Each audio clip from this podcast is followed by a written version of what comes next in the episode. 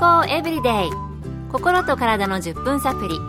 この番組はセブンス・デ・アドベンチスト・キリスト教会がお送りいたします。皆様お元気でしょうか？森田美恵です。今日もあなたやあなたの大切な人の心と体の健康に役立つ情報を短い10分間にぎゅっと詰め込んでお届けします。セブンス・デ・アドベンチスト・キリスト教会は社会奉仕をモットーに世界中で病院や学校も運営しています。日本でも東京神戸沖縄の3カ所の病院をはじめ福祉施設などの運営を通して皆様の健康と医療福祉の発展に携わってまいりました。なおこの番組は健康情報番組で医師のアドバイスや治療に代わるものではありません。すでに投薬を受けている方また病院に通われている方はかかりつけの医師の指導のもとこの番組の情報も参考になさってください。私の知り合いで脳卒中で倒れて入院したという方が何人かいます。そして脳卒中にもいくつかあるみたいでその中でくも膜下出血という言葉を聞いたりします。なんだか私は雲とか出血と聞いただけで怖いなという印象がありますけれども、あなたはいかがでしょうか？今日のトピックは、くも膜下出血です。くも膜下出血とはどんな病気なのか今回はアメリカカリフォルニア州ロマリンダ大学研究室の脳神経外科専門医岡田武先生のお話をお送りします。人間の脳は脳を包む雲膜と言われる膜に覆われていますこの雲膜と脳との間には雲膜下空と言われる隙間がありこの隙間に出血を起こしたものが雲膜下出血という病気です。この出血はほとんどが脳動脈瘤と言われる脳の周囲を取り巻く動脈にできたコブ状の膨らみが何らかの原因で破裂することで起こります。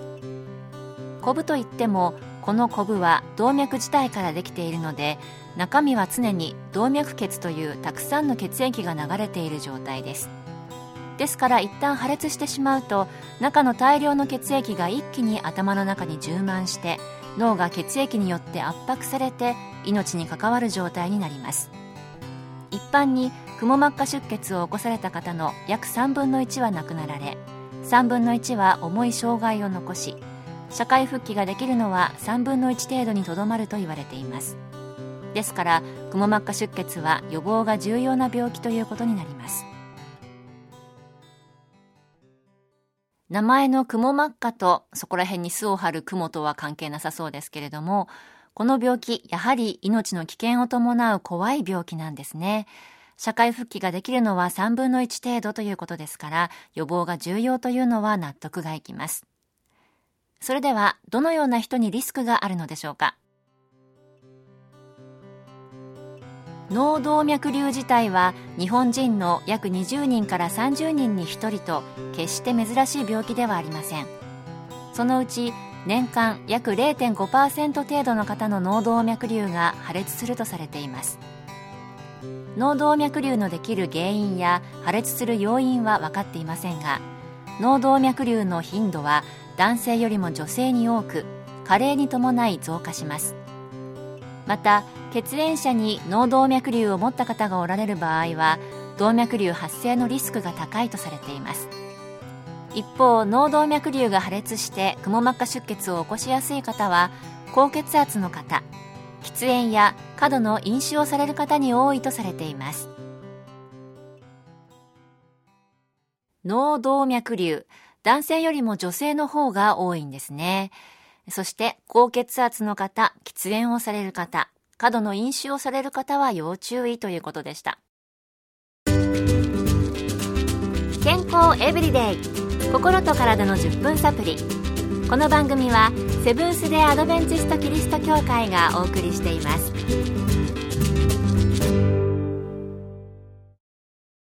今日はくも膜下出血についてアメリカのロマリンダ大学研究室の脳神経外科専門医師、岡田武先生のお話をお送りしています。それでは、治療する方法などはあるのでしょうか？引き続き岡田先生のお話です。くも膜下出血を引き起こす危険性の高い脳動脈瘤は薬では治療できませんので予防で手術やカテーテル治療を行うことがありますくも膜下出血を発症した場合はまずは脳動脈瘤からの再出血を防ぐために緊急で手術やカテーテル治療を行います。その後もしばらくの間はくも膜下空に充満した血液によって脳や脳血管が刺激されて脳動脈が収縮し脳梗塞を発症したり誤嚥による肺炎などのリスクが続きます。そのため少なくとも2週間程度は集中治療室で点滴や血管拡張剤などによる治療を行うのが一般的です。一度起こしてしまうと大変なことになりそうですのでぜひとも起こさないようにしたいですね。それでは何か普段からできる予防方法などはあるのでしょうか？くも膜下出血に限りませんが減塩禁煙。摂取は脳卒中予防に高い効果が認められています。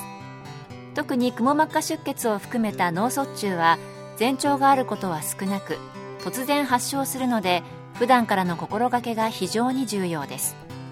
また脳動脈瘤を見つけるには脳の MRI 検査を受ける必要があります。ご家族にくも膜下出血を起こされた方がいるなどリスクのある方でご心配であれば脳ドックを受診するのもいいかもしれません。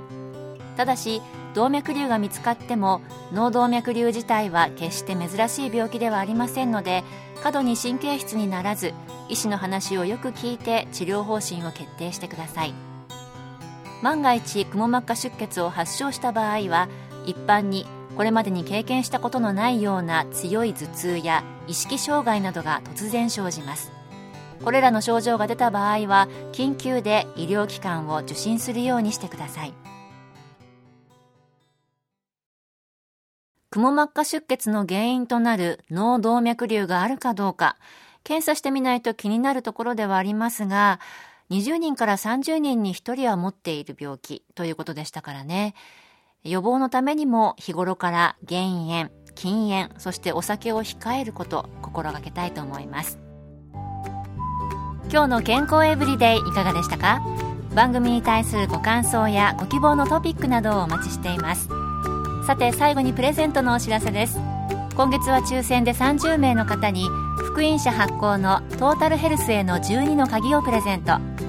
心と体の健康を12の原則で学べる読みやすい本です。ご希望の方はご住所お名前をご明記の上郵便番号241-8501セブンス・デ・アドベンチスト協会健康エブリデイの係郵便番号241-8501セブンス・デ・アドベンチスト協会健康エブリデイの係までご応募ください。今月末の消印まで有効です。お待ちしています。健康エブリデイ心と体の10分サプリこの番組はセブンス・デ・アドベンチスト・キリスト教会がお送りいたしました明日もあなたとお会いできることを楽しみにしていますそれでは皆さん Have a nice day!